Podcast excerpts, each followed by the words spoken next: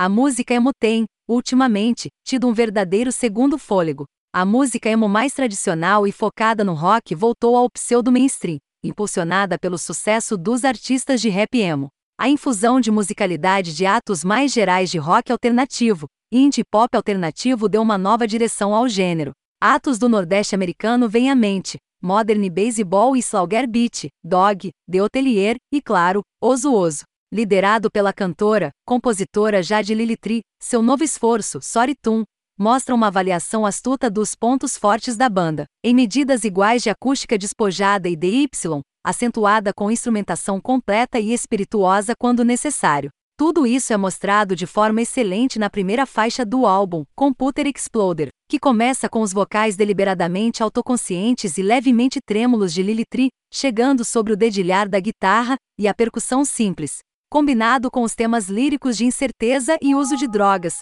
Capitão do meu próprio Titânico, essas pílulas me fazem sentir gigante. O leve dedilhar da guitarra continua sobre uma linha de baixo que parece impressionantemente misturada e escrita cativante. Isso leva a música ao seu gancho, que balança com todo o pacote, backing vocals, linhas de guitarra deslumbrantes e uma melodia central cativante. Vai se tornar um tema com oso oso, a mistura de composições cativantes e power pop da banda com algumas escolhas de instrumentação ecléticas e um virtuosismo claro e amplitude de estilo fazem algumas faixas brilhantes. Os ganchos são, sem surpresa, as estrelas do show aqui. A mixagem em Soritu indica que, quando se trata de músicas como essa, não há uma maneira de obter sucesso. Em músicas como Computer Exploder, a música é limpa o suficiente para ouvir cada uma das linhas instrumentais se repetindo. Em músicas como Father Trace, no entanto, Lilitri demonstra que há uma pegada em juntar todas as faixas de áudio até o ponto de indistinguibilidade. Uma onda de ruído branco carregado pela voz apaixonada e cantante de Lilitri. E enquanto a entrega é consistentemente forte, o humor desses vocais também mostra uma variação brilhante. Enquanto músicas como Basking in the Glow, que misturam tristeza com refrões exuberantes, ainda estão aqui, em faixas como Single Pensacola, Lily Tree mostra uma compreensão do etéreo, do deprimente e até do um pouco assustador, mesmo quando os ganchos nem entram na equação. O poder atmosférico em uma música como Sunicide é suficiente para manter a faixa por si só e fornecer uma variedade muito necessária.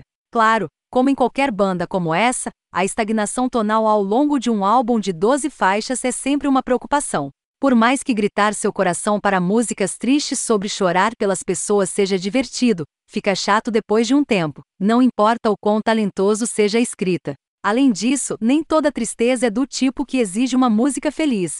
Às vezes, requer músicas como Carousel que são bem escritas, cativantes e construídas não para uma efusão alegre, mas para uma conclusão medida e melancólica. Felizmente, Lily Tree parece estar bem ciente dessa preocupação em particular. Nenhuma música é bem-vinda, todas elas duram menos de 4 minutos, e a maioria em torno de 3. E as grandes batidas emocionais são intercaladas com músicas que optam por um pouco mais de contenção ou um som mais eclético. Embora mesmo as músicas mais diferentes sigam uma fórmula, raramente elas começam a parecer esgotadas.